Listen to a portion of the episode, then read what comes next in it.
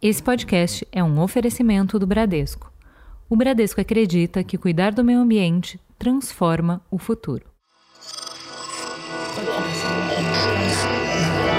Esse podcast é, é apresentado por b9.com.br.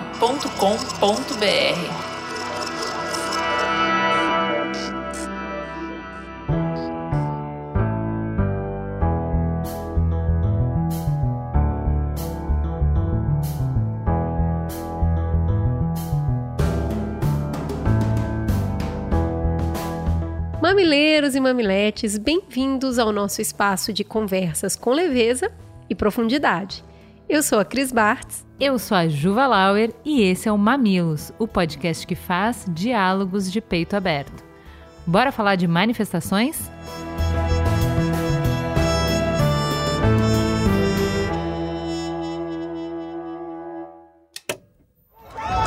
Na Praça da República, uma idosa passou mal por conta de bombas de gás lacrimogêneo. Inclusive, ela precisou de ajuda dos manifestantes. Aí já é, já são policiais da Rádio Patrulha. E você vai ver daqui a pouco que ela está no chão, passando mal e recebe a ajuda. É naquela mesma imagem lá, na mesma imagem, mais para o final aparece a idosa ela tá lá passando mal, tá certo? E um homem de 29 anos, ele foi atingido por uma bala de borracha no olho direito. Bolsonaro debocha das manifestações de sábado por mais vacinas e pelo impeachment dele, que reuniram milhares de brasileiros em todos os estados e no Distrito Federal. O governo de Pernambuco ainda não sabe de quem partiu a ordem para usar balas de borracha contra manifestantes. Mas você sabe por que, que tem pouca gente nessa manifestação da esquerda agora, no último semana? Tá aparecendo. Porque a PF e a PRF estão prendendo muita maconha pelo Brasil. faltou erva, faltou erva, faltou erva para o movimento. Quero dizer aqui que após analisar incessantemente imagens, relatos e vídeos de todo o ocorrido na manifestação do último sábado, conversei com o secretário de Defesa Social e o comandante da PM sobre minha posição de que aquela ação não condiz com as tradições e valores da Polícia Militar de Pernambuco, uma instituição quase bicentenária e de tantos serviços prestados à nossa população. O Coronel Vanildo colocou seu cargo à disposição. Aceitei e anuncio agora que o novo comandante da PM será o Coronel Roberto Santana. A investigação em torno do caso continua. Agora, Bolsonaro, ele inventou até um orçamento paralelo. Uma reportagem do jornal Estado de São Paulo mostrou que existe um esquema do presidente com o Ministério do Desenvolvimento Regional para distribuir 3 bilhões em verbas públicas para parlamentares em troca de apoio no Congresso. Ninguém queria estar na rua no meio de uma pandemia. É que Bolsonaro não deixou outra alternativa para gente. Nós estamos na rua para acabar com o genocídio. Nós estamos na rua para defender vidas. E quero dizer aqui, a divisão hoje nesse dia 29, não é entre quem veio para a rua e quem preferiu ficar em casa. A divisão hoje é entre quem quer derrubar esse verme que está na presidência da República.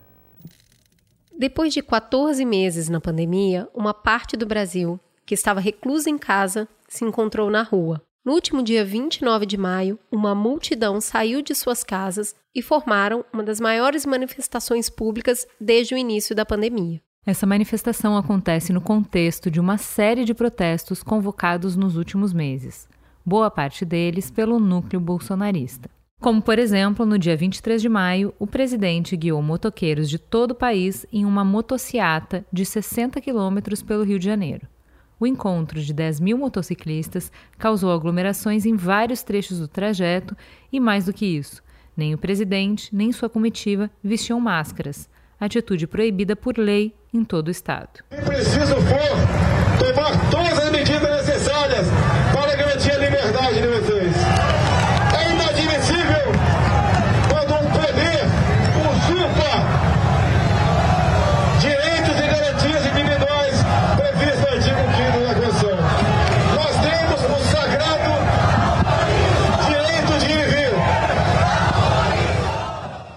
manifestação de 29 de maio conquistou a adesão de 213 cidades brasileiras de todos os estados do Brasil, além de 14 cidades no exterior. Reunidos, os protestos juntaram cerca de 420 mil pessoas, ainda um número inferior às 465 mil vidas perdidas para a Covid desde março de 2020. A pandemia, como não podia deixar de ser, foi protagonista do evento seja pela imagem histórica dos manifestantes mascarados, seguindo protocolos da OMS, seja pelos inúmeros cartazes, gritos de guerra e intervenções que remetiam ao vírus que infectou milhões de casas, nossa economia, nossa política e nossas perspectivas de futuro. Um clima de luto coletivo, mas também de revolta. Reunir pessoas para protestar contra o vírus, cuja forma mais eficaz de prevenção ainda é o isolamento social, seria um contrassenso mas quando olhamos para a condução da pandemia no Brasil,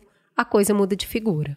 O Felipe Betim, repórter do El País, estava lá e conta pra gente o que ele viu. Eu cobri a manifestação na Avenida Paulista no último sábado pelo El País o ato estava previsto para começar umas quatro da tarde, eu cheguei uma hora depois, mais cinco, e o que já deu para perceber de cara, o que já deu para ver, é que se tratava de algo grande. Tinha muita gente concentrada ali na altura do MASP e muita gente ocupando as quadras seguintes da Paulista. Uma coisa que deu para perceber também é que a manifestação foi majoritariamente jovem. Muita gente jovem na rua. Foi uma manifestação bastante diversa também, no sentido que havia muita gente com bandeira de partido, bandeira de sindicato e também muita gente sem nenhum tipo de vínculo partidário sindical. Estavam todos ali num clima de muito respeito, num ambiente de muito respeito. E acho que se pode dizer também que a maioria ali eram pessoas progressistas, quer dizer, foi uma manifestação convocada por organizações de esquerda, então esse era o perfil de pessoas que estavam na rua. Imagino que também estivesse alguns de centro, de direita, mas acho que dá para dizer que a maioria era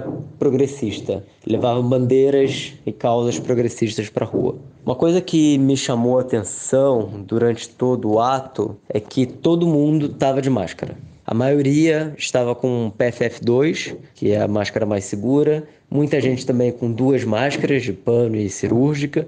E também muita gente, inclusive, com face shield. Dos gritos de guerra mais impactantes, ganhou destaque a convocatória que dizia: Se um povo vai às ruas na pandemia, é porque o governo é mais perigoso que o vírus.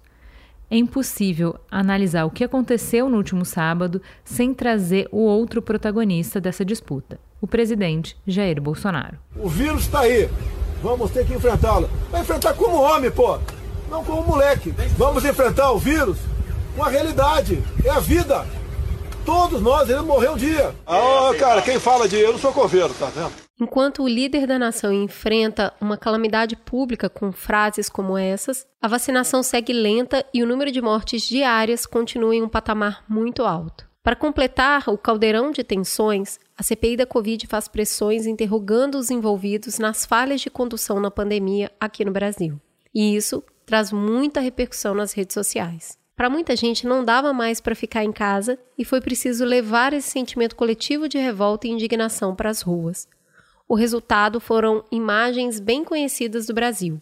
Avenida Paulista em São Paulo lotada, Presidente Vargas no Rio de Janeiro também completamente tomada um clima de luto e de esperança, mas também de guerra. Em Recife, as manifestações começaram pela manhã, e antes da hora do almoço, a situação já tinha se transformado em um caos. A manifestação foi cercada por batalhões da Polícia Militar e entrou em confronto com os agentes que pressionavam pela dispersão. Na pressão, balas de borracha foram disparadas e, como resultado, dois homens perderam a visão de um olho.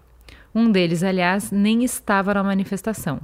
Até mesmo a vereadora Liana Cirne, do PT, foi agredida pelos PMs. Mas é necessário que a gente tenha uma verdadeira diretriz para que esse tipo de ação policial truculenta não se repita em manifestações pacíficas como as que ocorreram hoje de manhã. Repudiamos essa ação violenta.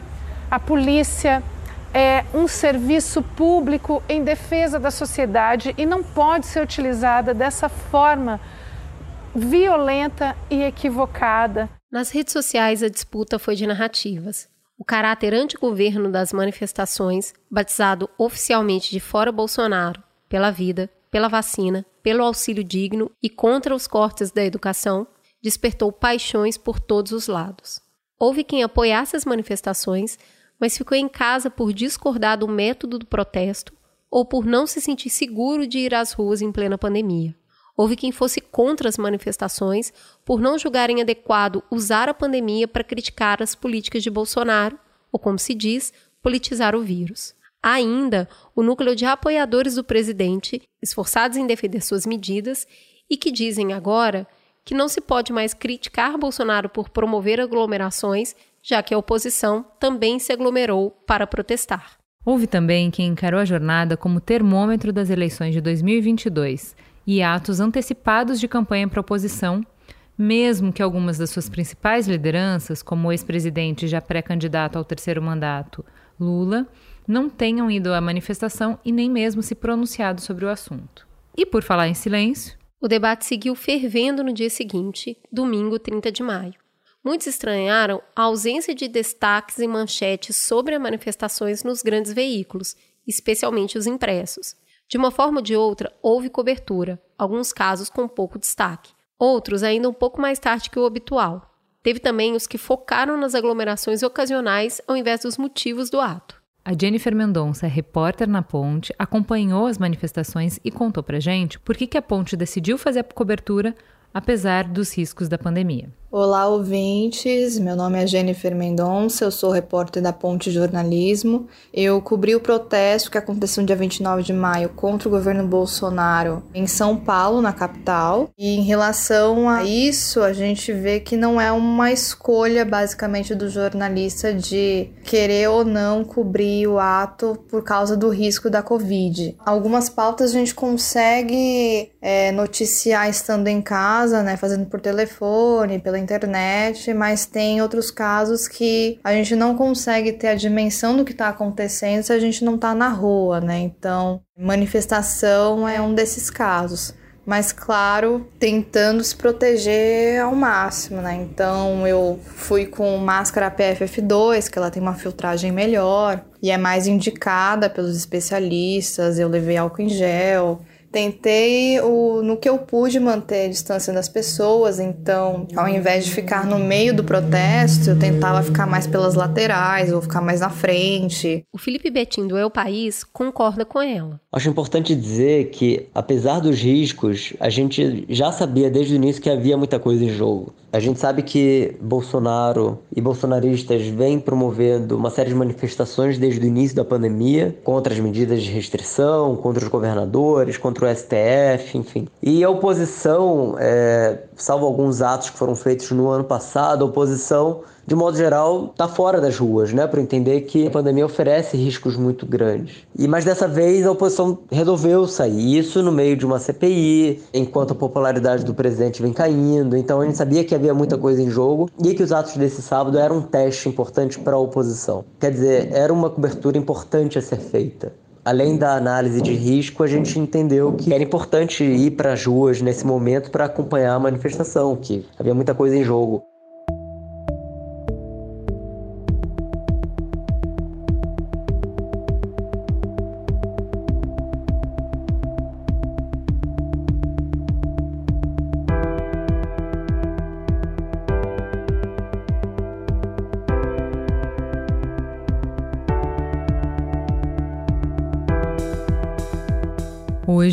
Reunimos dois analistas que admiramos para tentar entender melhor o que essa manifestação significa e como ela impacta o já conturbado tabuleiro político. Afinal, quem foi para a rua e para quê?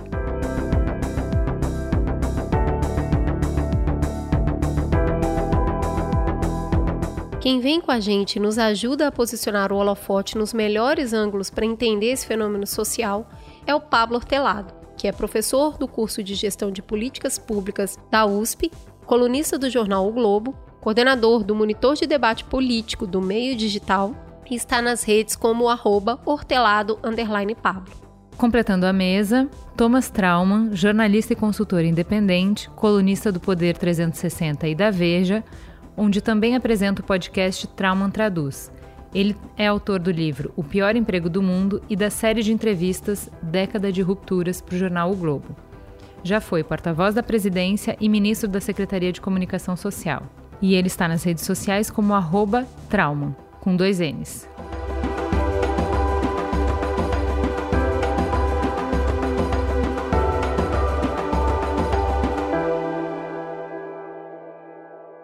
Antes da gente entrar de fato no papo, vamos para o nosso intervalo comercial. Não sai daí.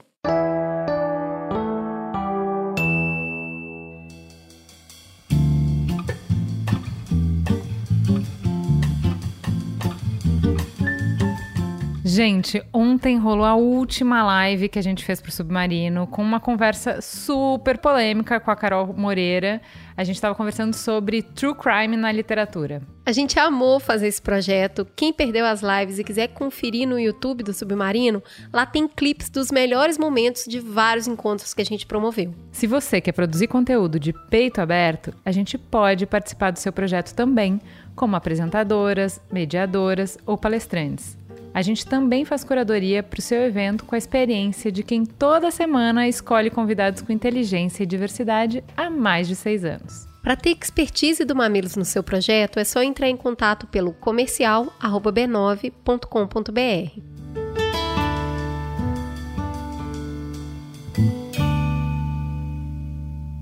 Bom, então vamos começar apresentando. Vamos apresentar a visita primeiro. Thomas Trauman, seja muito bem-vindo ao Mamilos pela primeira vez estreando aqui. Quem é você na fila do pão? Eu sou o cara que está lá atrás.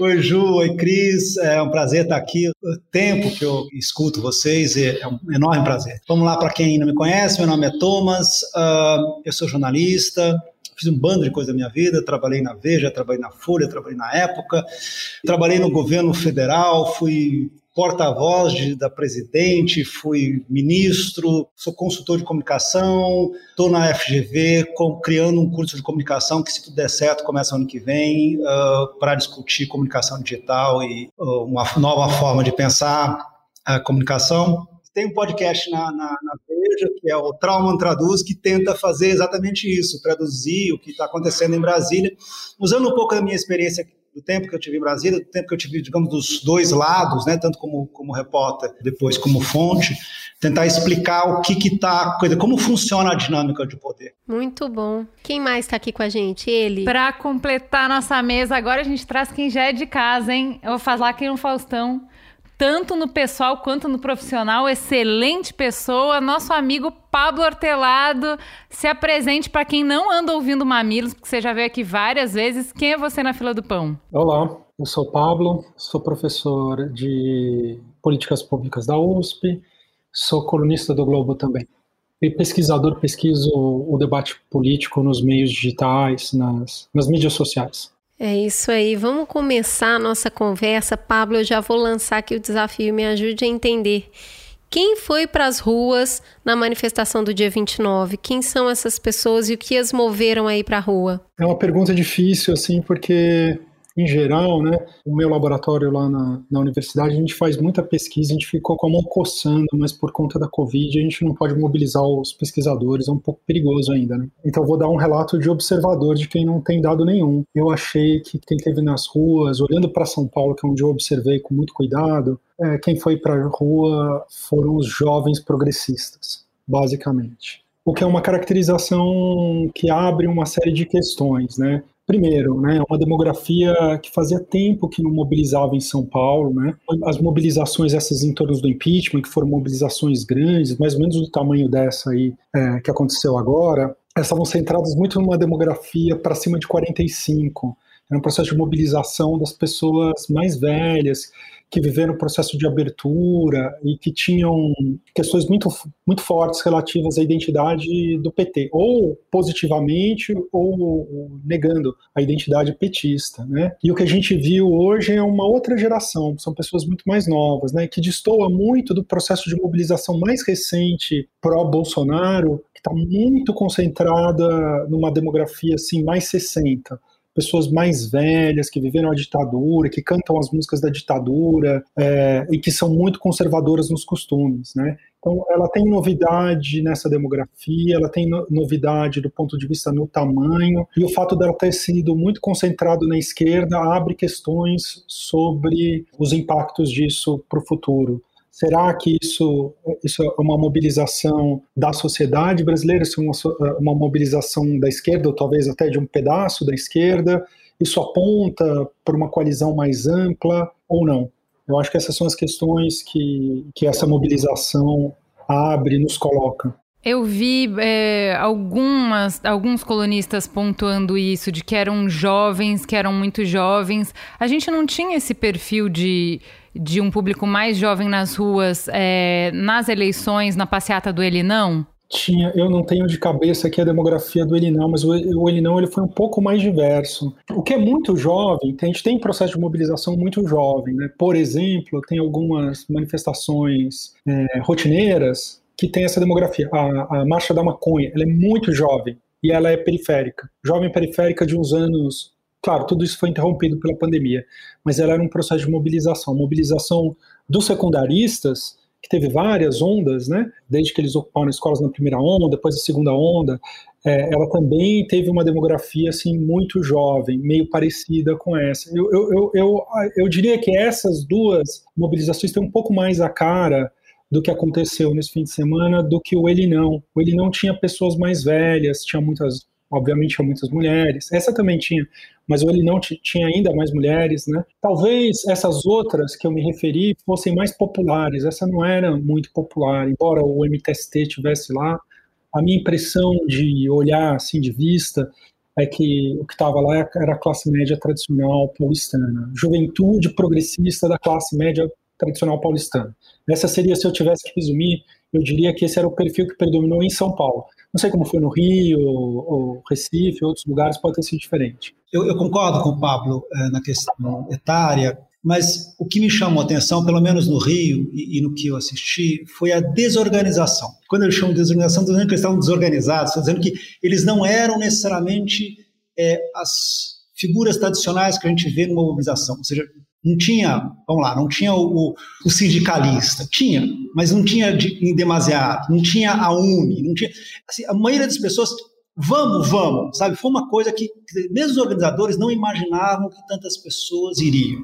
Era para ser um movimento, foi um movimento meio feito muito na última hora. Me chama muita atenção que nenhum dos pré-candidatos a presidente assumiu nem foi, não só não foi, como depois não, não, não, não, não fez um, um, apoio formal à questão. Quer dizer, o único que estava, o único candidato, claro, ali era o Boulos, que é candidato a governo de São Paulo, mas os candidatos a presidente, portanto, onde era o grande adversário, não se posicionaram. E, e essa questão de que, assim, para eles mesmos, houve uma surpresa. Quer dizer, pessoas que foram, que eu conheço, jovens, 20, 19 anos, que foram para a administração, ah, vamos ver qual é. Então, eu acho que também houve uma, essa houve uma certa quase espontaneidade nesse ato é, que eu não vi, por exemplo, claramente não teve ele não, ele não foi muito bem organizado. Em outros vários outros atos você via uma organização muito quase profissional em relação a isso. Essa me deu um certo, certo sabe, essa, o fácil de ser uma coisa que ah, tem 5 mil no Rio, mas depois, assim, e teve 3 mil no Recife, mas de repente São Paulo explode. Houve uma coisa que foi meio que crescendo, as pessoas se ligando, falou, ah, pode vir, tá legal, sabe? É, eu acho que houve uma coisa que, que me, me, impressionou que foi isso, sabe? Essa quase espontaneidade do movimento em relação aos, aos anteriores. Vamos dizer assim, o único ato realmente grande que a gente teve contra o Bolsonaro foi aquele ato dos estudantes universitários, foi maio de 2019, né? Quando, logo depois que o, que o Weintraub chamou as universidades de balbúrdia e tal, tal, tal. E ali foi claramente muito super bem organizado e tal, aquela coisa clássica que a gente conhece no movimento estudantil. Esse não, esse me pareceu que era um. Houve uma coisa tipo, será que dá? Dá, então vamos, sabe? E Thomas, é, o que, que você enxerga como recado essas pessoas que foram se juntando nesse processo que você está colocando aí quase como um processo espontâneo? O que, que elas queriam falar quando elas é, conseguiram se entender ali nesse espaço público, encher esse espaço público, eu acho que isso aí vai ganhando essa força de turba, né, de mandar uma mensagem. Você acha que teve uma única mensagem, essa, essa mensagem foi clara? Claríssima.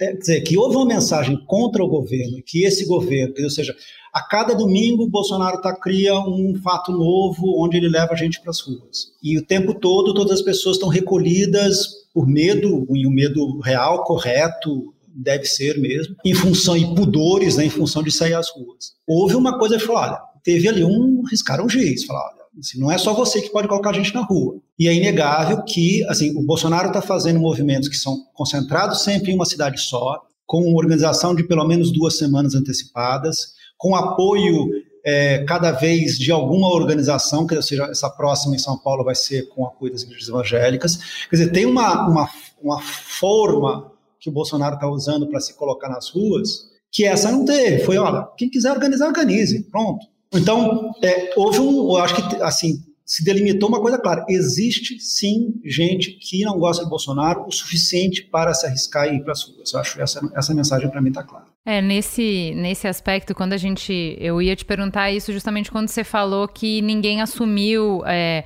o protagonismo, né? Assim, a gente começou a ver pessoas perguntando onde que estava o Lula, por que, que o Lula não esteve presente lá, porque seria. Não precisava assumir a liderança do movimento para ser maior do que isso, mas ele poderia estar lá. Você acha que é estratégico que lideranças não estivessem lá para permitir que as pessoas se aglutinassem, apesar de serem diferentes, ao redor da única coisa que se concorda nesse país, que é o fora Bolsonaro? É, eu acho, eu acho que não foi, não foi isso que aconteceu. Eu acho que agora é, é uma boa leitura, mas eu acho que, que no fundo, o PT não acreditava que ia dar certo e, portanto, o Lula ficou, foi para casa. É, assim, a verdade na minha avaliação é essa. Assim, a verdade é um pouco mais simples do que isso. Ninguém, eles não se prepararam, não achavam que ia ser tudo isso, achavam que ia ser 5 mil pessoas, 4 mil pessoas. Ninguém foi. E depois falou, bem, agora o que, que a gente faz com isso, com esse povarel aí na rua? Porque é uma situação muito difícil. O que, que os movimentos vão fazer agora? Fazem mais movimentos? E, e se houver uma terceira onda? Quer dizer, e, e a questão da da, do embate moral de nós não vamos nas para as ruas porque nós somos responsáveis, eles são irresponsáveis, eles vão para as ruas. Tem uma questão aí que, que eu acho que a gente vai discutir daqui a pouco, mas que é, é, é real para um, alguém que quer ser uh, o presidente da República. Né? É, é, uma discussão honesta que tem que ser feita. Quer dizer, como é que o sujeito se coloca? Difícil. É, mas na minha avaliação pessoal, o Lula não foi porque literalmente não estava na agenda dele. Não foi, eu acho que não foi uma coisa pensada. É porque ele ponto. achou que não ia ser relevante, né? E por isso ele não foi. É, eu, eu queria acrescentar alguma coisa, porque eu acho. Tal, talvez ele tenha achado também que não, não seria relevante, mas eu não sei se isso casa muito com os interesses políticos dele, não. Essa manifestação do tamanho que ela foi, com a dispersão territorial que ela teve, ela coloca no horizonte o impeachment. O impeachment ah, não. Sim. É um, o impeachment embaralha um pouco o jogo pro, pro Lula. O, o caminho do Lula tá pavimentado, tá certinho, entendeu? Ele tá com uma vantagem já considerável com o Bolsonaro, com muita antecedência. Não existe grandes expectativas de virada. Claro, tudo pode acontecer em política, mas os cenários mais prováveis é, apontam um segundo turno Lula-Bolsonaro com vitória folgada do, do Lula. Então, esse cenário ele é muito cômodo para o Lula. Lula não quer sobressaltos, inversão, entra General Mourão, tem processo de impeachment com novas lideranças surgindo. Tudo isso é muito tumultuado por os planos eleitorais do Lula, que estão muito suaves. Assim, o caminho está pavimentado para Lula ser eleito em 2022. Então, eu acho que não é só o Lula. O Lula não falou, o Haddad não falou. As lideranças mais importantes do PT, elas falaram, ah, eu apoio, mas, assim, não divulgaram, não foram ao ato, pelo menos eu não, não encontrei nenhum, é, não vi ali nenhum político que normalmente num ato progressista sempre aparecem. Eu acho que eles foram muito cautelosos, né? O que mostra que, embora exista assim uma, digamos assim, uma vontade muito grande de protestar, uma mistura de indignação e saco cheio que se expressou naquela por parte da juventude, mas eu acho Vale a pena a gente falar por que só tinha jovens, né? Pode ser duas coisas, né? É, é esse caráter assim de juventude. Pode ser rede de mobilização, não é? O processo de mobilização é um processo social, na qual as pessoas se contaminam, o entusiasmo de um contamina o outro, e eles podem, mesmo com uma demografia pequena, ele está expressando uma coisa que socialmente é maior do que aquela demografia. Isso vale para o Bolsonaro também, porque a mobilização do Bolsonaro é muito de pessoas idosas, mas você vê o apoio do Bolsonaro, ele é bem distribuído na, no resto da demografia.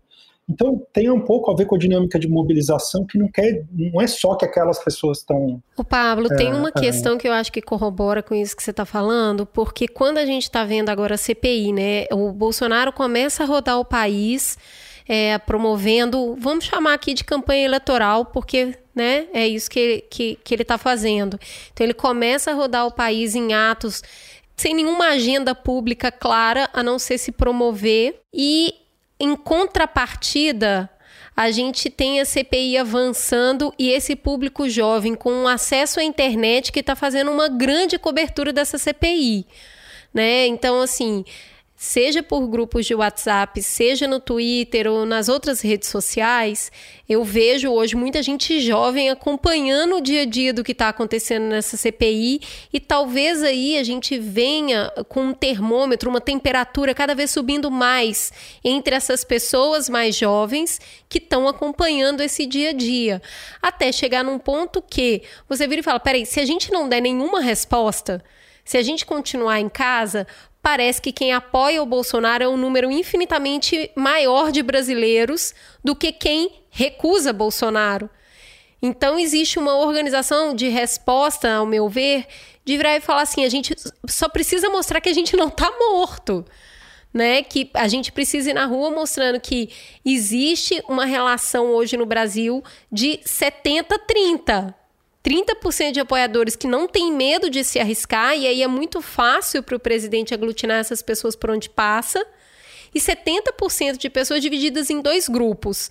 Alguns dispostos a se arriscar e ir para a rua, e outros dispostos a ficar em casa, mas não passivamente.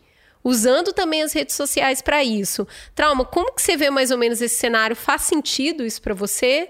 Eu queria saber se você concorda com o Pablo que nas ruas só foram os progressistas, ou você acha que a gente já teve um movimento para ter mais gente. Se, já, se a gente, desses 70% que a Cris falou, a gente tem 30% que são esquerda e 30% que está em disputa. Esses 30% estavam na rua em disputa? Então, de como a gente não tem pesquisa, a gente está falando muito em, né, no, no, no, quase anedótico de assistir. Eu brinquei quando eu tava, fui fazer um, um, uma live com um, um banco na segunda-feira, eu falei, olha, pensa assim, para cada pessoa que foi, cinco pessoas não foram por medo. É, assim, é, se vocês duvidavam dos indicadores de 57% de impopularidade do Bolsonaro, desaprovação ao governo, ponto, acabou, tá? Então, né, check, próxima questão. É, eu acho que isso está claro. Muita gente não foi porque está com medo. É, então, de, e, e, aí eu estou pegando o que o Pablo falou, quer dizer, ou seja, de uma certa forma, todo mundo estava lívido com, com, o resultado, assim, feliz, assim, meu Deus do céu, as pessoas foram, gente foi, quer dizer, esses me representam, para usar essa frase, né, quem, quem nos representa, mas assim, as pessoas estavam ali representando outras, eu acho que, acho que tem uma coisa assim. É, e, e, daí por isso, ou seja, acabou sendo, ah, ah, é mais vermelha do que outra, outra cor. Desculpa, quem montou tinha cor vermelha, não fica fazer o quê? Quer, quer fazer uma outra, faz uma coisa de laranja e monte o seu protesto. Então eu acho que assim, é, há uma sensação contra o Bolsonaro e há uma impaciência muito grande. A questão é, e aí pegando o mote com que o Pablo falou, lógico que para o Lula, o, o mundo ideal é congelar a política. A gente congela, todo mundo dorme, acorda em outubro de 2022 e vai votar. A gente sabe que isso não vai acontecer, mas ele vai tentar ao máximo possível congelar a política, ou seja, manter isso tudo. Como tática eleitoral, perfeita. Isso não significa que as pessoas que estão que, que ali assistindo o que está acontecendo, que têm é, é, amigos que estão contaminados, têm parentes que morreram, etc., etc., que estão presos dentro de casa ou que estão fazendo suas aulas online no celular porque não tem computador, caindo a, a linha o tempo todo, não estejam de saco cheio e assim, querem demonstrar essa raiva, essa, sabe, essa, essa coisa contra esse governo, e não deixar que ele pense que está sozinho nas ruas, sabe, quebrar o monopólio. E eu acho que a CPI teve um, um pouco um pouco de catarse, porque ela, ela furou a bolha. Isso acho que o Pablo vai falar melhor do que eu. Mas, assim, deixou de ser um assunto somente de nós freaks da política, entendeu? Passou a ser assunto das pessoas normais. Para mim, o máximo é 2013, o Renan Calheiros é cercado na casa dele, ele é o, né, ele é o símbolo da velha política, as pessoas odeiam. E agora ele vira um stick de, de WhatsApp, meu Deus do céu, que é, o, que é a coisa mais sensacional que você pode ser um stick de WhatsApp, Sim. certo? Hoje. O cara conseguiu ser stick de WhatsApp. A, a, a Cátia Abreu, a Cátia Abreu de novo, virou assim, sabe, ícone. Quer dizer, ou seja, eu achei isso tão engraçado a molecada distribuindo o eh, distribuindo stick da Cátia Abreu e do, e do Renan Calheiros, que furou a bolha, furou, acabou. Porque a CCP conseguiu fazer isso. E eu acho que eh, provavelmente se esse ato tivesse sido eh, feito há 40 dias atrás, antes do CPI, talvez não tivesse tido tanto, tanto sucesso. Você liga uma coisa a outra? Ligo, eu acho, ligo, ligo, ligo. Acho que. Porque, por exemplo, quando você vai olhar para os freaks de política, assim, você falar, não teve nenhuma novidade, a CPI não traz nenhuma novidade. Só que ela conta uma história. Você senta ali e você começa a ouvir, ali tem uma história, tem aquela coisa, tipo assim, olha só, o sujeito, ele quando chamou o ministro, o ministro dele não concordava com ele, mandou o ministro embora. Daí ele chamou outro ministro, outro ministro não concordava com ele, mandou embora. Daí chamou o terceiro, que era um, um oficial de exército. Ele falou, você vai, você vai cumprir ordens e... Quer dizer, há uma lógica, a história toda faz sentido. Você pode odiar a história, mas você consegue entender a lógica com que o Bolsonaro ignorou, as, por que, que ele ignorou as vacinas, por que, que insistiu no tratamento na cloroquina, por que, que ele jogou na ideia de que ah, vamos todo mundo trabalhar e vamos enfrentar esse vírus como homens e não sei o que, não sei o que. Quer dizer, é, tem uma lógica, tem um, tem um roteiro aí em que o Bolsonaro faz e que, por mais que essas informações todas já fossem conhecidas, a CPI está dando, está criando essa, está roteirizando isso para gente. E para muita gente que podia ah, o Bolsonaro, mas também, de repente, olha aquilo e fala, faz sentido. Então a CPI, a CPI é, é um grave problema para o Bolsonaro, porque ela está conseguindo passar não somente para a gente, mas para as pessoas que não estão nem aí para política. Mas de repente assistiram aquilo e aquilo fez sentido, entendeu? O cara recusou 11 vezes a oferta da Pfizer. Isso, isso sabe, isso bate nas pessoas que estão tá ali, que está com medo de, de, de sair porque não tem vacina. Eu queria entender uma coisa, porque a gente passou uh, por cima, né, dessa questão de como a gente. Uh, o porquê agora é porque a CPI coloca o combustível. Mas a gente passou mais ou menos pela, pelo medo que ainda existe e que nos impede de organizar com mais força qualquer é, protesto presencial que é a gente passou muito tempo batendo na tecla do fique em casa, justamente quem se opõe ao governo Bolsonaro, uma das formas mais ideológicas, virou ideológica de oposição, foi fazer essa, como que chama, comparação, né? Essa justaposição. Ele fala, vamos enfrentar como homens, enquanto ele fala, vamos enfrentar como homens, a gente fala, fique em casa. Então, um traço né, de identificação, identitário até, para quem é completamente contra é, o anticientífico do presidente, o negacionismo do presidente, a política genocida, irresponsabilidade, qualquer coisa que você quiser chamar, tudo isso se aglutina ao redor do fique em casa. Que, é, qual é o tamanho do obstáculo a se vencer quando a gente convida essas pessoas por esse motivo, né, para se manifestar em função dos erros do Bolsonaro na condução da pandemia, que são esses, essa história que a CPI está contando, qual é o obstáculo de vencer o fique em casa? Eu, eu, eu, acho que isso explica bastante, não sei se bastante, mas pelo menos em parte, o fato de terem jovens, né? Porque as pessoas, digamos assim, de 30, 40 para cima, estão muito preocupadas e os jovens estão menos, porque a doença afeta menos eles, ou quando afeta, é, é os efeitos são muito menos graves, né? Então isso é, isso é uma parte da história. Mas isso é uma contradição, vai ser explorada pelo Bolsonaro mas se a gente pegar um, o que aconteceu nos Estados Unidos, que é uma situação muito parecida com a nossa, a direita estava estimulando as pessoas a saírem às ruas, era contra o uso de máscaras, era contra o distanciamento social. E lá, apesar disso, o Black Lives Matter foi um furacão. Furacão, as pessoas saíram às ruas, se aglomeraram e também conviveram com essa contradição, assumiram essa contradição, foram alvo de críticas por estarem assumindo uma, uma espécie de posição dupla, no qual eles condenavam as aglomerações e promoviam aglomerações e sobreviveram a isso. Eu imagino que se isso tiver sequência,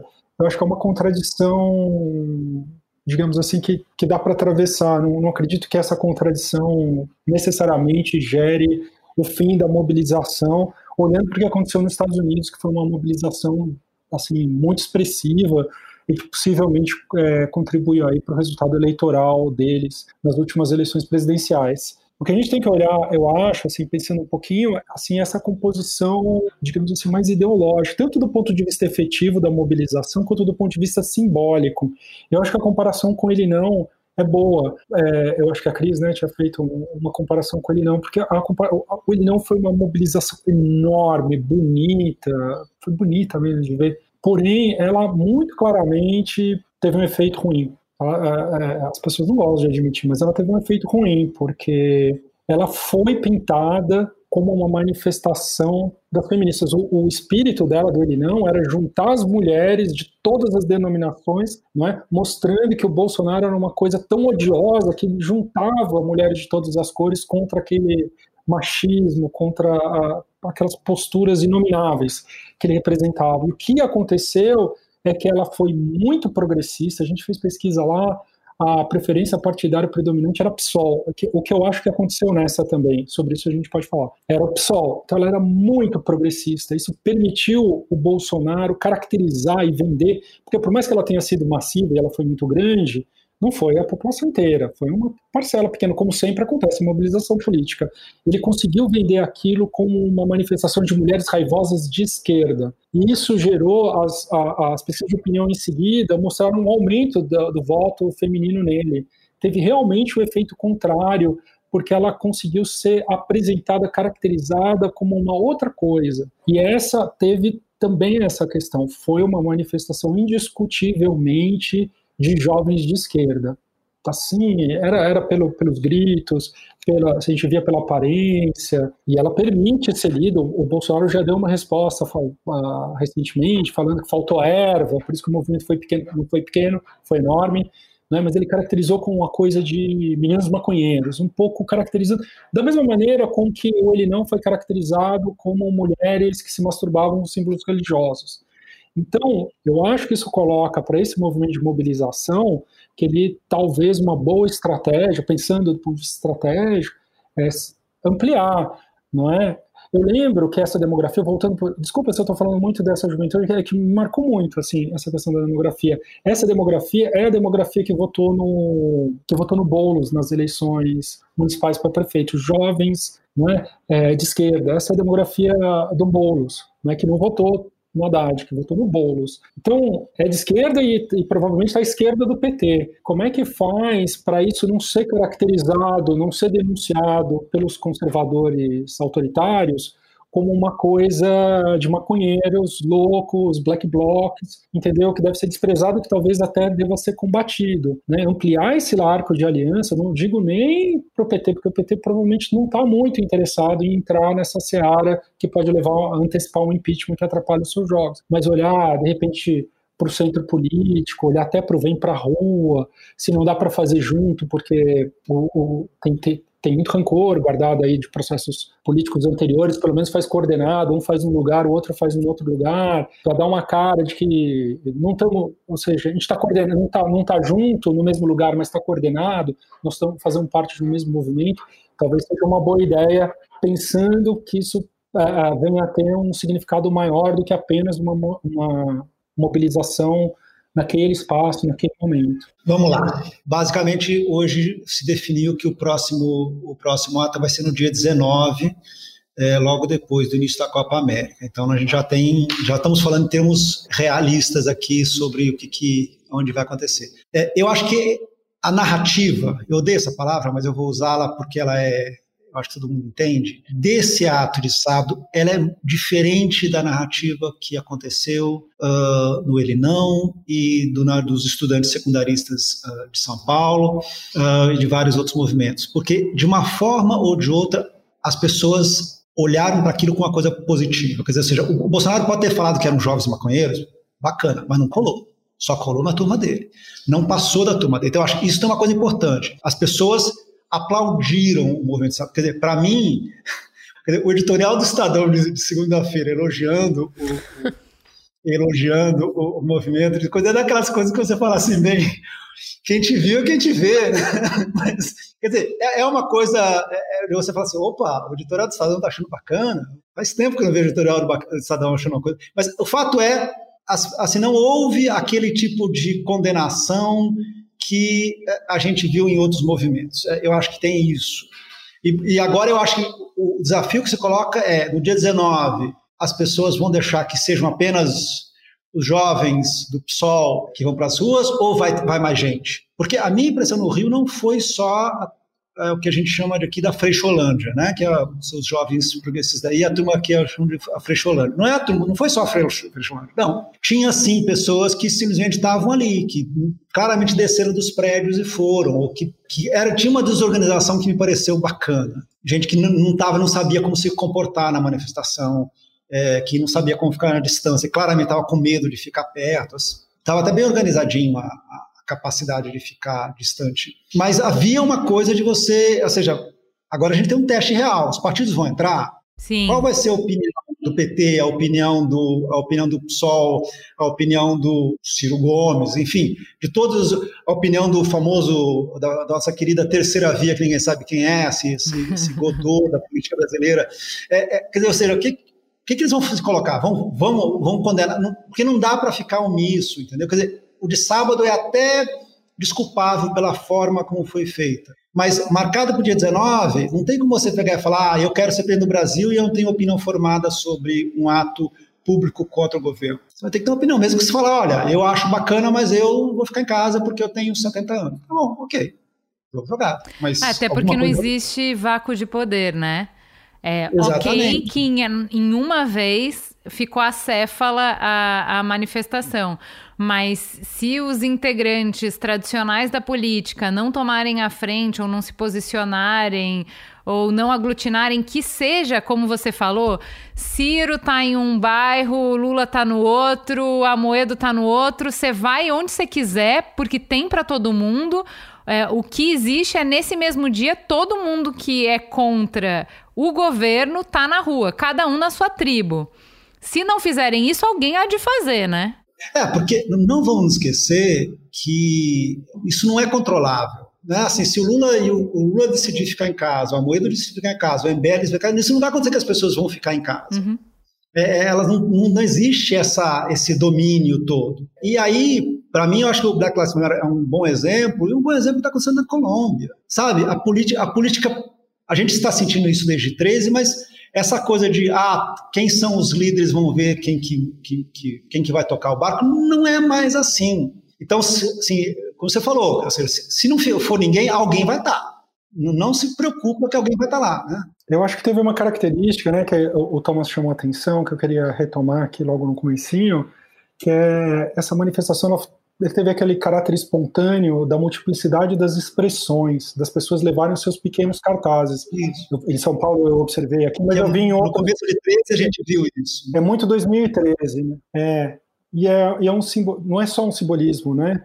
Isso significa que as pessoas querem ser portadoras das suas próprias mensagens. Isso é uma dinâmica de manifestação que ela é muito diferente da dinâmica carro de som, bandeira de partido, na qual um fala e a gente escuta não é? Que, por exemplo, a gente viu na, no, no, nas mobilizações contrárias ao impeachment, que tinham mais essa dinâmica de comício.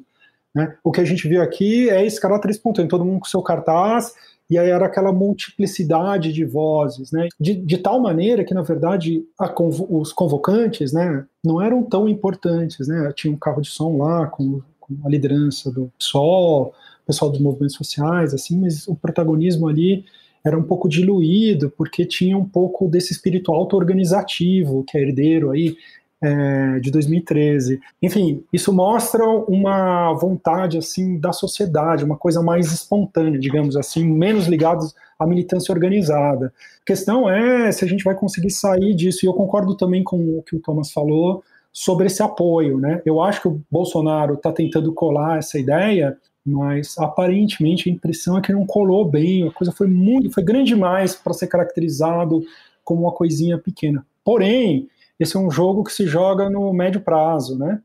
Então a gente não sabe. Eu acho que era falando assim, é, menos como analista, analista, mais como cidadão. Eu acho que era prudente ampliar esse leque de alianças e caracterizar isso como um movimento cívico da sociedade brasileira. Eu acho que tem muitos atores à direita que têm vontade de fazer, não precisa ser junto, porque eu sei que tem hostilidades, ressentimentos entre os grupos, mas dá para fazer uma conversa civilizada, dá para organizar o jogo, coordenar ações porque o que a gente precisa é uma expressão da sociedade brasileira rejeitando esse governo, porque foi uma coisa muito grave o que aconteceu com as instituições. A gente está aguentando aparentemente o tranco, a gente não sabe se vai aguentar o tranco nas eleições mesmo, se o Bolsonaro, por exemplo, questionar o resultado eleitoral se ele perder. É, então a gente realmente precisa assim de um espírito de comunhão nacional para aguentar o grande tranco de outubro, novembro, dezembro de 2022. Isso, claro, tem a ver com o jogo político eleitoral. Quem é que vai ser essa voz? Vai ser o Lula que vai construir esse grande campo de aliança até o centro. Claro, ele tem toda a habilidade política, já fez isso, e é, eu acredito que seja ele, né? Ou vai ser esse ator aí misterioso que o pessoal do centro-direita está querendo inventar, né? Que, que ocupe, ou o Ciro vai conseguir fazer uma mágica e proteger o seu eleitorado de esquerda e ainda abocanhar a direita, que é, que é um pouco o truque de mágica que ele está tentando fazer. Enfim, então, essa política eleitoral também influi, né? Tem uma coisa que está acontecendo na sociedade, mas essas forças na sociedade são muito afetadas por esse jogo político eleitoral. Ô Pablo, eu queria aproveitar essa fala sua para saber, fazer aquela pergunta, aquele meme maravilhoso. E aí, Galvão, é, sentiu, Tino? Como que a direita respondeu nos grupos de WhatsApp, nas respostas em redes sociais a essa manifestação que aconteceu. Agora está claro que o Bolsonaro perdeu o monopólio das ruas, as pessoas foram. Qual que foi a narrativa colocada para os grupos de extrema direita sobre essa manifestação? Ela foi pequena. Essa foi a narrativa. A resposta foi que ele foi pequena e que aquelas imagens eram falsas. Essa foi a resposta no jogo sujo da política, né, que a gente está falando. Né, jogo, que, é, que, é o que o Bolsonaro também fe, falou, né? Foi pequena, essas imagens não eram aquilo, porque daí tem a ver com essa crise das instituições que a gente está, né? Você não acredita mais na imprensa? Aconteceu ou não aconteceu? Né? A realidade sempre em disputa, né? A gente não, não tem um consenso sobre a realidade. É. Tinha nove quarteirões da Avenida Paulista, nove quarteirões da principal avenida do país, e está se questionando, não é se tinha 200 ou 100 mil, não, era se foi 500 ou se foi nove quarteirões, entendeu? É, é, nós estamos vivendo tempos muito complicados, porque a, a própria, a, o fato de aquilo ter existido está sendo colocado... É a realidade, tá a realidade, não a opinião. Está sendo colocado lateralmente, não, assim, uma máquina de propaganda enorme, com evidências, montagens, que as fotos dos jornais elas foram adulteradas, um jogo pesado ali que a gente não sabe direito em que medida ele é comprado aí pelo público. Pelo público bolsonarista, em grande medida, provavelmente, mas pelo resto do público, a gente não sabe. Antes de entrar em qual é a implicação é, de tudo isso que a gente falou até aqui para o futuro, para o jogo, para o tabuleiro político, eu queria perguntar se vocês viram alguma diferença na forma como essa é, manifestação aconteceu. Você estava falando de cartazes, mas especificamente eu li uma coluna essa semana muito boa de um analista político falando que ela teve um quê de cortejo fúnebre e que isso foi muito diferente, assim, de que uh, outros países, nessa coluna ele dizia, né, ah, o Macron fez isso, a Merkel fez isso, o Biden fez isso, que é uh, como que os líderes organizam o luto coletivo, né? Então decreta luto oficial, o presidente se retira da política por uma semana e fala que está fazendo luto. O que que, o que que no mundo se está fazendo para que a, a comunidade processe, o país processe o que aconteceu. E que aqui, novamente, na ausência de um líder, essa manifestação, como você falou, Pablo, mais espontânea, tomou um, um tom menos de protesto e mais de cortejo fúnebre, mais de um jeito da população processar o luto. Vocês viram isso? Vocês têm essa leitura? O que, vocês acham? Sim, eu, entendo o que você está dizendo, ah, porque a lógica toda é, assim, para mim, o, se a gente for pensar, o personagem, a foto que mais me chamou atenção foi de uma pessoa que estava com um saco de lixo preto, onde estava escrito: é esse meu pai, meu pai era bolsonarista e foi você que matou, né? Assim, e isso você via isso, quer dizer, que pessoas estavam ali porque é, a, a, questão, quer dizer, a questão da Covid, ela tava, ela cercava toda a manifestação. Cercava a manifestação no tipo de pessoas que não puderam vir, ela cercava no sentido de pessoas com medo de ficar perto uma das outras, não era carnaval, é, das pessoas manterem, de, de sempre ter alguém falando, não, mantenha a distância, não sei o quê, como se fosse eu que desfilo em escola de samba, é a distância do, do sujeito de harmonia. Tinha, tinha chefe de harmonia de, de protesto na Avenida Brasil. Ah, vamos manter a distância, olha assim, coloca as mãos. Mas também a sensação de que havia uma coisa que parava sobre tudo isso, que era a questão da Covid. Assim, a sensação de que isso é demais, entendeu? Ou seja, o que, que é demais? O que está fazendo as pessoas ir à rua? Não é a inflação de uh, 8% e a carne a 80%. Não é isso. Por mais que as pessoas já foram, fossem às ruas por motivos similares. Não é a gasolina a 5, whatever. Né? Não, é, não é isso. É, não é o desemprego de 14 milhões e meio, não. É, assim, é a Covid. E a forma como este governo tratou a questão. Né? É, então, é, a, a, Covid ela está em torno, eu, ela está como a base de tudo que a gente viu nesse sábado, e, e, por isso que os partidos têm um grande problema na frente, os candidatos têm um grande problema na frente, porque vai acontecer as manifestações, ponto. E aí elas têm que, e eu, eu concordo com o Pablo, elas vão ter que meio que reprocessar o seu discurso, assim como os democratas processaram nos Estados Unidos, para falar, vai ter que ter, porque vai ter que ter alguma válvula de escape. Não, não adianta a gente pegar aqui, sentar e falar, ah, ó, não devia ter, todo mundo devia ficar em casa, porque não vai acontecer. Então, logo que vai acontecer, como é que você, que tipo de mensagem que você passa? Né? Primeira mensagem é: se esse é um ato do partido X ou do partido Y, você se reduz, você fica reduzido na, na, na manada, ou, daí todo o ataque do, do, do, bolsonarismo é em cima daquele, daquele, figura que ele cria, qualquer que seja, e pronto. Né? É, se você amplia, você consegue manter mais proteção e sobreviver a isso no fundo, porque, falando como analista, não tem a menor possibilidade do Bolsonaro ser empichado. Não vai acontecer. Ponto, é nulo a chance. Por quê? Uh, o presidente da Câmara chama-se Arthur Lira. e sem ele não se abre o processo. Ponto. Não vai, não vai acontecer. Não vai acontecer. Assim, é, em termos realmente racionais, não vai, porque já estamos no terceiro ano. É, os outros processos foram em anos, é, já havia, havia mais tempo, é um processo que é demorado, ele tem uma base razoavelmente sólida dentro da Câmara. É, não, não, assim, não vai acontecer. Assim, pode acontecer? Pode, como tudo pode acontecer, é, mas é ínfima a possibilidade. Agora, a questão é, isso pode enfraquecer muito o Bolsonaro. Grandes manifestações nesse momento podem enfraquecer o Bolsonaro a ponto de fazer com que ele chegue no ano que vem de uma forma tão ferida que não consiga, a candidatura dele fique abalada. Isso pode acontecer. Vou aqui entrar em termos de porcentagem, mas isso é possível. E pode realmente abalar a candidatura dele a ponto de, de repente, surgir um outro candidato que não seja ele pela direita. Ponto, pode. Agora, caso ele sobreviva, a isso, também lhe dá, é, é, é, o risco. Né? Se ele sobrevive a isso, ele pode falar, quando chegar, quando, quando questionarem o ano que vem na campanha, falar, ah, e tanto que tentaram fazer um protesto, foram só meia dúzia de pessoas e a maioria ficou em casa porque estava me apoiando. Então, é, tem um risco também nesse, nesse ponto. Peraí, que tem muito para a gente entender de manifestações e de minar o governo até o ano que vem, Juliana. Então, vamos fazer uma pausa aqui, porque ainda tem muito conteúdo pela frente. A gente volta já.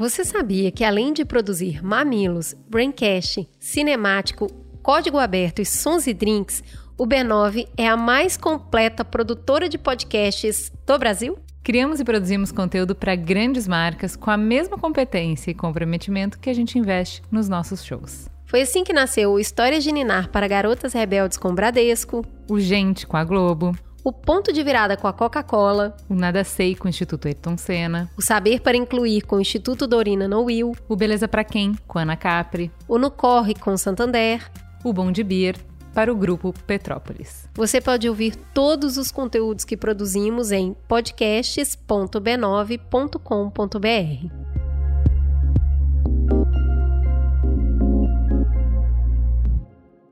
Voltamos. E aí eu queria entender de vocês, a gente estava falando aqui no, no, terminamos o bloco falando que o impeachment realmente é uma é uma possibilidade muito muito remota. Pablo, eu, eh, você estava falando sobre novas alianças para expandir essa conversa. Você acha que também é estratégico para continuar minando o governo, parar de falar de impeachment e começar a construir uma, uma via mais sólida, uma aliança mais estruturada, talvez essa terceira via de fato? Como que você enxerga é, a possibilidade de deixar esse discurso do impeachment de lado, porque ele ainda é muito forte nessas pessoas que foram na manifestação no dia 29, ele continua sendo muito forte, principalmente com a CPI avançando, a palavra impeachment volta a aparecer.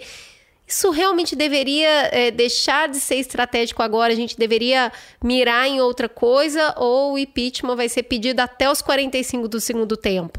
Eu acho que as coisas não são excludentes, né? Primeiro, reconhecendo com Thomas, o, impeachment ele é muito difícil. Por impeachment, bem, impeachment demora muito tempo, é, o processo até instaurar é um processo demorado. Nós já estamos há praticamente um ano das eleições. É, o Bolsonaro está com ainda 30, 30 e pouco por cento de apoio. Isso aí tinha que cair pela metade ou menos da metade.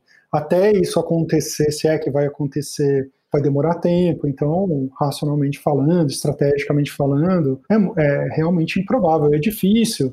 Ainda que essas condições cheguem, é bem provável que isso chegue no final do ano, começo do ano que vem, se se vier a chegar, e aí já está no ano eleitoral, você não quer criar um tumulto institucional, possagem de poder criar, ainda mais com o Bolsonaro, que sabe-se lá se ele vai aceitar perder o cargo por meio de impeachment, talvez não faça mais sentido, né? Mas eu acho que é, a demanda por, pelo impeachment, tô falando assim como signatário, foi signatário de um desses, do, do primeiro grande é, pedido de impeachment. Ele faz sentido, porque a situação é urgente, a política de Covid do Bolsonaro, ela está matando gente, segue matando gente, ela é profundamente equivocada. A gente não tem, não, não, a gente segue com uma política de vacinação. A gente não tem campanha de vacinação na televisão, gente, pelo amor de Deus. A gente não tem sanitária. Né? Inacreditável. A gente, não, a gente não vacinou os nossos professores, a gente não está olhando já para as crianças, a gente não está olhando para a vacinação.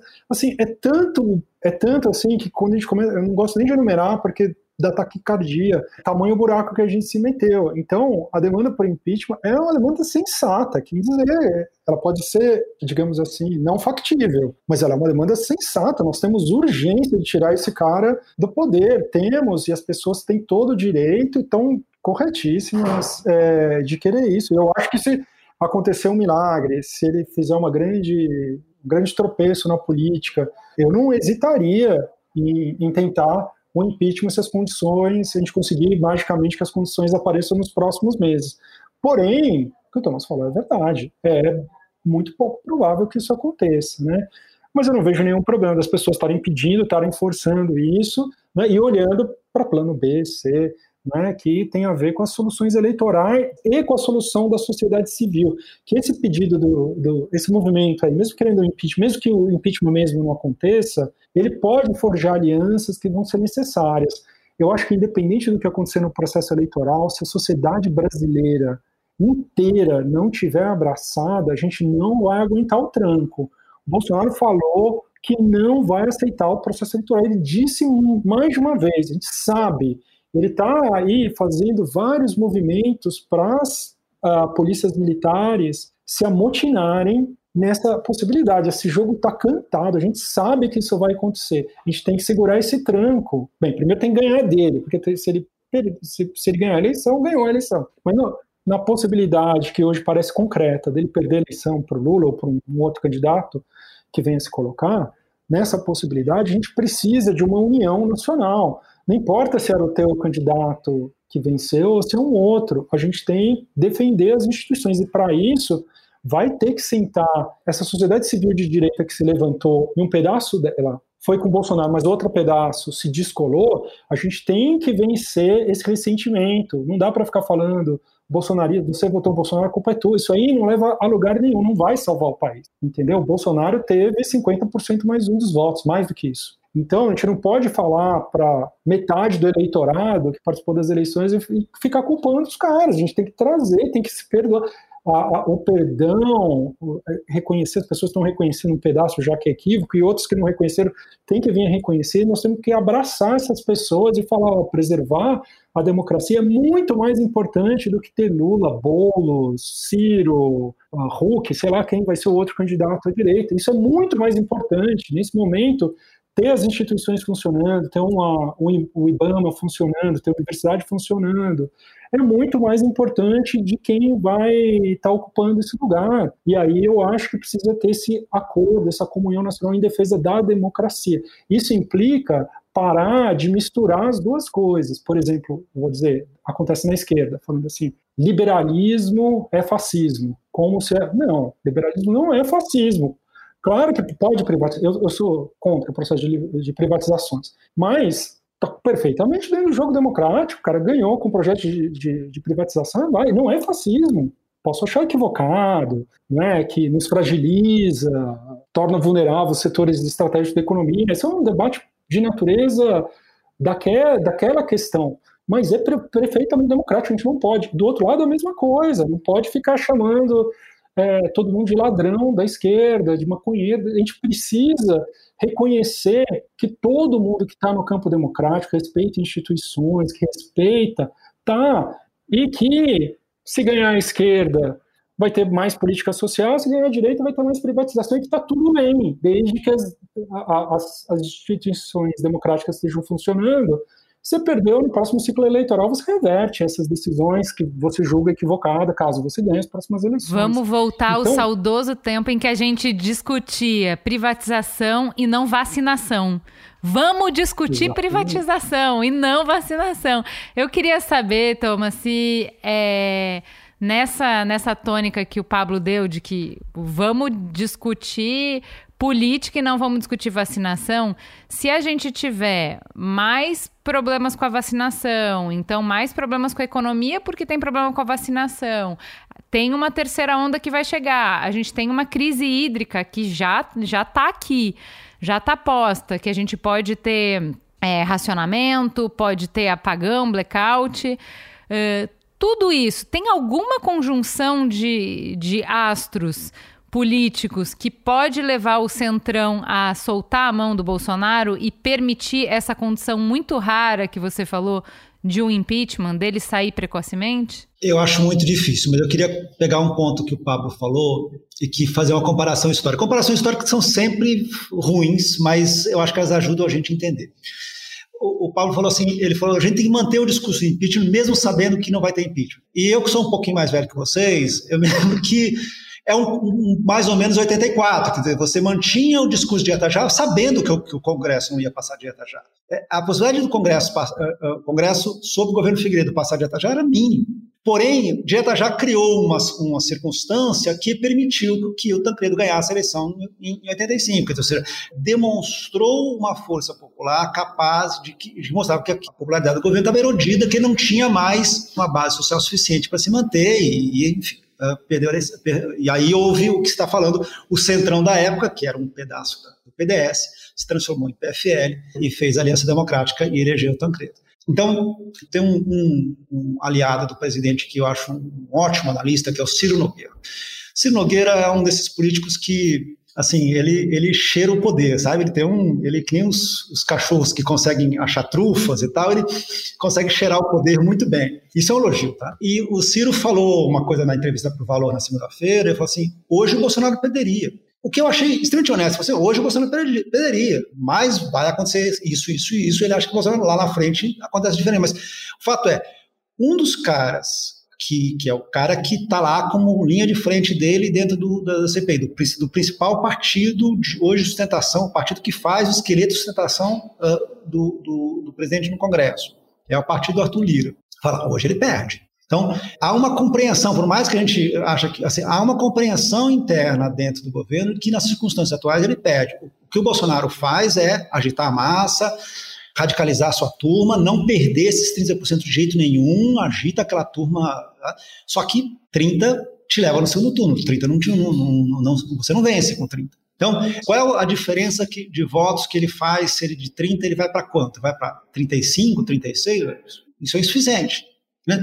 É, por isso que eu, eu brinco que, que há o risco da gente ter uma eleição que vai ser o antibolsonarismo contra o antipetismo, qual é o maior, com duas forças é, no, no, no, ano que vem. E hoje não tenho dúvida nenhuma que o antibolsonarismo é maior do que o antipetismo. E concordo plenamente com o papo que as eleições fossem agora, Bolsonaro teria zero chance contra, contra qualquer um. Logicamente que se isso fica evidente, que se fica evidente com o passar do tempo que o Bolsonaro não tem chances, não tenha dúvida que assim, políticos não seguram o caixão. Políticos eles vão lá, vão no velório, choram, mas não seguram o caixão, eles vão embora. Então, é, pode ser que ah, para o, o, Ciro Nogueira no Piauí seja importante ter o Bolsonaro, porque o outro vai ser o Lula, mas daí é uma questão local. No geral, aí não, né?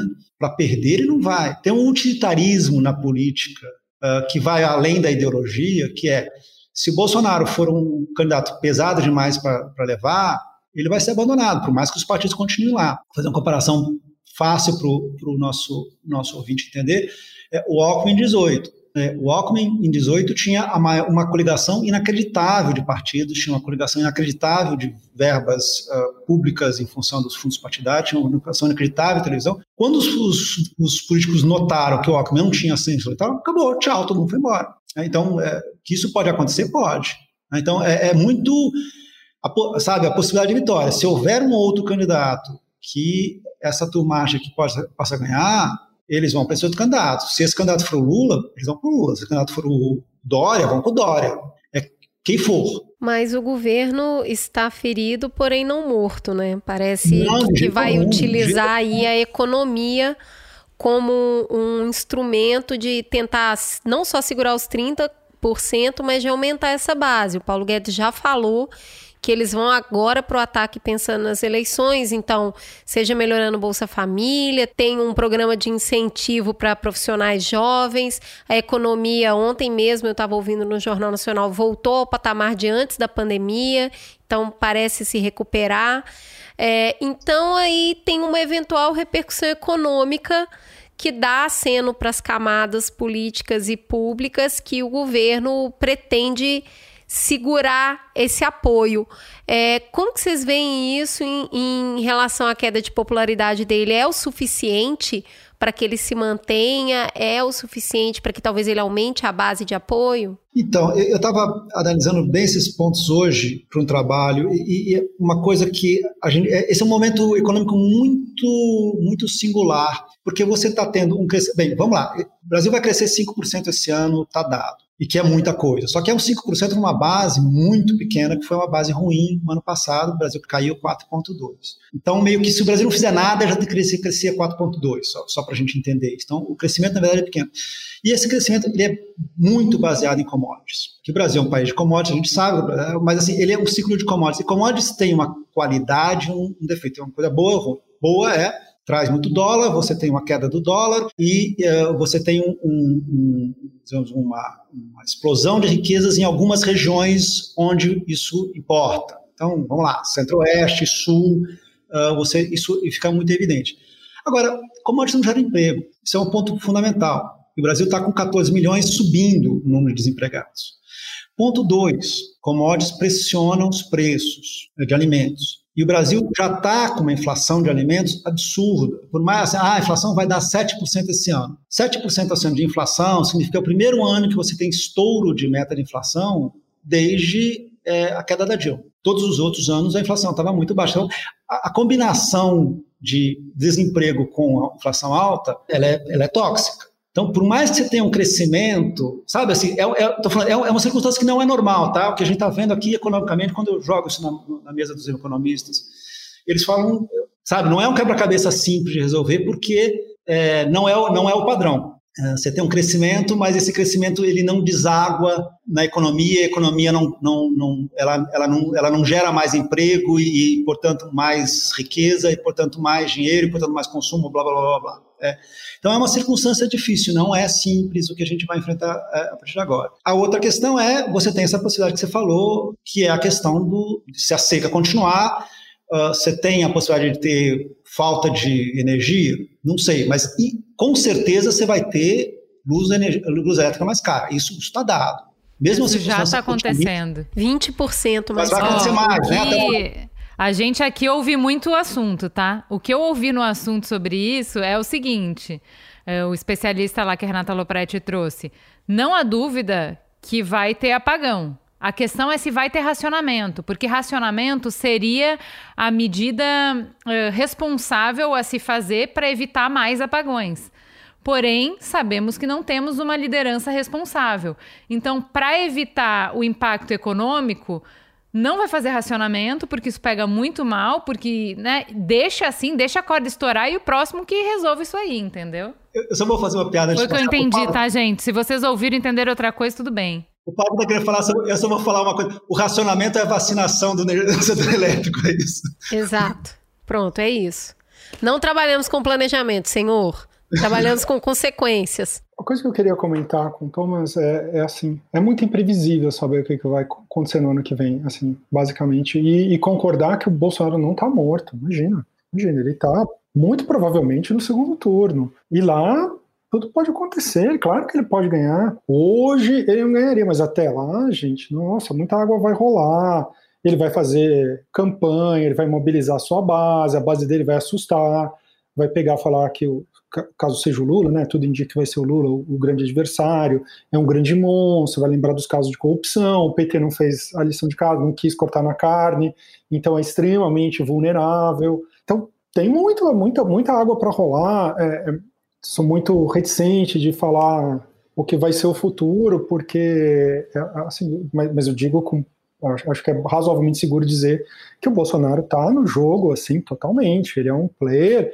inclusive tem grande chance de ser reeleito, né? Por uma série de motivos, porque apesar desses sinais encontrados, pode ser que a economia ressurja, ou nossa moeda está é, tá muito desvalorizada, isso faz muito bem para o setor, pro setor que produz commodities. Tem uma série de motivos que pode dar alento, ele pode passar um programa social, ampliar o Bolsa Família, pode ser que a despeito da, eh, da incapacidade do governo de vacinar todo mundo lá para outubro, novembro, se tudo der certo. Por quê? Por causa da por causa de Anvisa, que, que resistiu à pressão do governo, por causa do Dória, que fez a vacinação, por causa da Fiocruz, que insistiu, conseguiu. Pode ser que isso funcione, e a gente não sabe como é que o Brasil vai reagir, vai ter um alívio, pode ser que isso estimule consumo, estimule investimento. É tudo tão imprevisível que eu diria que pode ser, como pode ser ruim, pode ser que a desigualdade acentua e a gente não sabe o que vai ser o mundo pós-pandemia. Só estou querendo chamar atenção para a imprevisibilidade do futuro, ela é grande e ela o que vier a acontecer pode, pode minar mais o, o Bolsonaro e tornar ele um candidato praticamente derrotado no processo eleitoral, mas pode vir notícias boas, o que na verdade a gente gostaria, enquanto cidadão que está vivendo no Brasil, a gente quer atravessar 2021, 2022 com saúde, com comida na, na mesa, então, às vezes é, as coisas melhoram, isso reverte em pontos para o governo, que pode chegar um pouco mais forte. Então, deixa eu pegar um, uma carona com o que o Pablo estava falando e, e, e, acho que talvez me explicar melhor. Esse crescimento que está tendo agora, ele é muito inusual, porque é um crescimento que ele não deságua no resto da sociedade. Estou dizendo que ele não vai, ele não, que ele não pode desaguar lá na frente. Ele, neste momento ele não deságua, ele, ele simplesmente ele é um crescimento um, estatístico, ponto isso é claro. E dois, ele é baseado em commodities, que é um setor que não gera é, empregos como gera, como gera serviço, como gera indústria. Ponto. Dito isso, o governo tem algumas vantagens para a gente, vamos assim, vamos ver assim, o lado de Bolsonaro, como que o Bolsonaro ganha essa eleição. Ele tem que atravessar os próximos meses. Eu acho que essa é a grande questão. Por quê? Se você vacina a maior parte da população adulta até o final do ano, é inegável que isso tem um punch para a economia. A economia não cresceu mais no primeiro tri do que as pessoas imaginavam, porque as pessoas pararam menos, se, se colocaram no risco e continuaram trabalhando, coisa que os, os, economistas imaginavam que não ia acontecer. E aí tem um problema, quer dizer, se arriscaram mais, mais gente morreu, mais contaminação aconteceu, as pessoas foram mais ao trabalho, ao contrário do que aconteceu em 2020. Então, esse foi um dos motivos do. Quer dizer, você pode não ter uma terceira onda, vamos lá, a gente não sabe. Você pode ter, nessa circunstância, a gente se acostuma a 2 mil mortos por dia, ok? A gente se acostuma, a, gente se acostuma a 3, é, nós somos país muito doido. Se ele atravessa, ano que vem, o orçamento dele é muito mais tranquilo em função da inflação, ele tem muito mais espaço para fazer um Bolsa Família 2.0 turbinado a 300 reais, 400 reais, sei lá o quê. E ele tem uma outra vantagem que é, é ele contra o Lula. Da mesma forma como é bom para o Lula ter o Bolsonaro como adversário, também para o Bolsonaro é bom ter o Lula como adversário.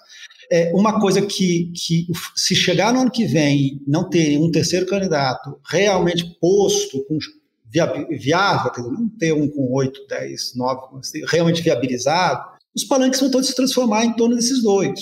Então, ou seja, e daí é governo. Assim, todos os candidatos a presidente que foram candidatos à, reeleição se reelegeram. De cada 10 candidatos a prefeito que foram candidatos à, reeleição no, na, na, eleição de 2020, seis se reelegeram. Quer dizer, a reeleição é uma coisa meio que natural. Então, tem um poder de máquina também. Inércia, né? Inércia. E daí você tem todos esses setores que são setores que hoje são extremamente bolsonaristas. As polícias militares, os evangélicos, é um setor inacreditavelmente forte no Brasil. E que eu acho que nunca houve um um político com uma, uma relação tão próxima e, e tão que se eles se identificassem tanto quanto o Bolsonaro, nessa proporção, é inegável. Você tem uma, uma força com agro inacreditável, que tem um poder enorme, é, tanto no sul como no centro-oeste. Então, é assim, de jeito nenhum. Acho que o Bolsonaro tem, Bolsonaro tem, é, ele tem que atravessar esse deserto. Se ele atravessa os próximos meses, é, ele, ele, ele chega a 22 é, forte. Eu acho que não tenha dúvida nenhuma sobre isso. Bom, rapazes, eu acho que a gente entendeu aqui um pouco do quanto é importante essa mobilização que acontece nas ruas para mostrar que não existe um discurso majoritário, né? É, existe governo, existe oposição e a perda desse monopólio na rua quer dizer muita coisa. Eu acho que essa é a conclusão desse programa. Pode dizer muita coisa. As manifestações de 29 acenderam uma chama e a gente vai entender nas próximas manifestações no dia 19 se isso realmente vai se alastrar e vai se tornar um movimento, inclusive partidário, né? Se os políticos embarcam nessa, os, os possíveis candidatos embarcam nessa. A gente precisa encerrar essa edição falando que o Dória hoje soltou um comunicado que até em outubro vai vacinar toda a população de São Paulo acima de 18 anos. Então, todo mundo bracinho preparado porque isso posto, se isso realmente acontecer e quero acreditar em Dória, a gente tem uma população vacinada para ir às ruas. E aí as coisas podem ganhar ainda mais respaldo, conversa, oposição e situação é, tomando as ruas para levar esse embate aí muito mais para frente. Eu acho que o pontapé inicial foi dado, né, Juliana? Gente, muito obrigada. A gente sabe como tá difícil conseguir parar nessa pandemia. É, obrigada pela generosidade de vocês compartilharem as perspectivas, porque a gente sabe que não só o futuro está muito nebuloso, como o Pablo falou, mas tá difícil de entender até o presente, né? Entender o que de fato aconteceu, é. entender o que, que isso implica, quais são as forças. Vocês ajudaram muito a clarear esse cenário pra gente, a perspectiva. Muito obrigada. É isso, rapazes. Sejam sempre muito bem-vindos aos, aos mamilos. Obrigado. Obrigado a vocês pelo convite.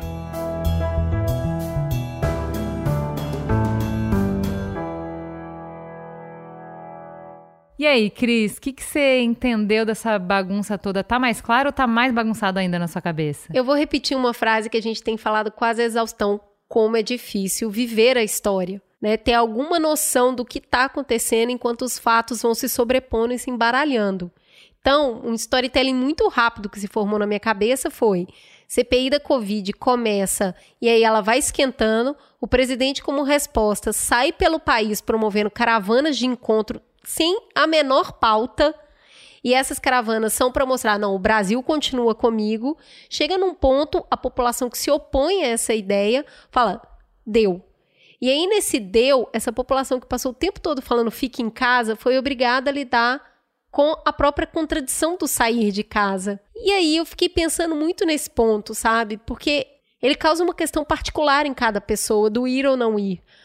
Só que é o seguinte, muda o cenário, muda as estratégias e o ficar em casa é muito importante ainda hoje e ele foi fundamental no passado. Mas eu concordo com o programa da semana passada que se a raiva não virar nenhuma ação, ela vai te envenenar. Então, para mim, lidar com essa contradição, entender por que, que a pessoa falou fica em casa e agora foi para a rua, é um ato de sobrevivência, de continuar existindo e de ter mais de uma narrativa no cenário. Porque enquanto o presidente foi para tudo quanto é lugar promover passeios, essas pessoas se, se dispuseram a lidar com as próprias contradições com uma pauta muito clara. Eu acho que o programa elucidou isso. E para você, onde bateu? Para mim, acho que a única coisa que eu acrescentaria à conversa que a gente já teve aqui, é, acho que a gente não tem conclusões, mas é essa, esse alerta de que foi grandioso o que aconteceu esse fim de semana, mas isso pode ser um, um fogo de palha ou pode ser o início de um movimento muito maior, de uma retomada de um país, de um futuro e de um, uma realidade que parecia que foi arrancada da gente e que não tinha muito cenário para voltar. Então, é importantíssimo que a resposta no dia 19 de junho seja maior ainda do que essa que a gente teve no dia 29.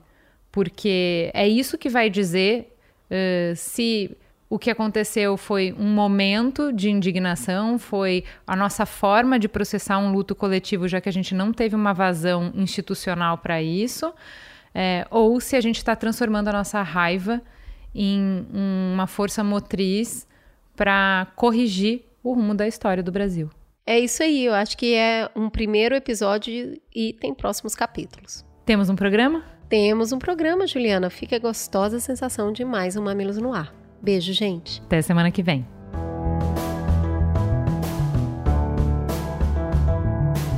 Mamilos é uma produção do B9. Eu sou a Cris Bartz e apresento esse programa junto com Juva Lauer. Para ouvir todos os episódios, assina aqui o nosso feed ou acesse mamilos.b9.com.br. Quem coordenou essa produção foi a Beatriz Souza, com pesquisa de pauta realizada por Iago Vinícius e Jaqueline Costa. Nos programas de história, a curadoria e o roteiro ficam a cargo da Deia Freitas. A edição do episódio ficou a cargo de Mariana Leão e as trilhas sonoras de Indy Lopes. A publicação dos programas fica por conta do AG Barros. A identidade visual do Mamilos é trabalho de Johnny Brito e as capas da Elo D'Angelo. O B9 tem direção executiva de Chris Bartz, Juva Lauer e Carlos Merigo. A coordenação digital é de Pedro Estraza, Lucas De Brito e o atendimento em negócios é feito por Raquel Casmala, Camila Maza e Thelma Zenaro. Você pode falar conosco no e-mail mamilos@b9.com.br e conversar conosco nas nossas redes sociais @mamilospod.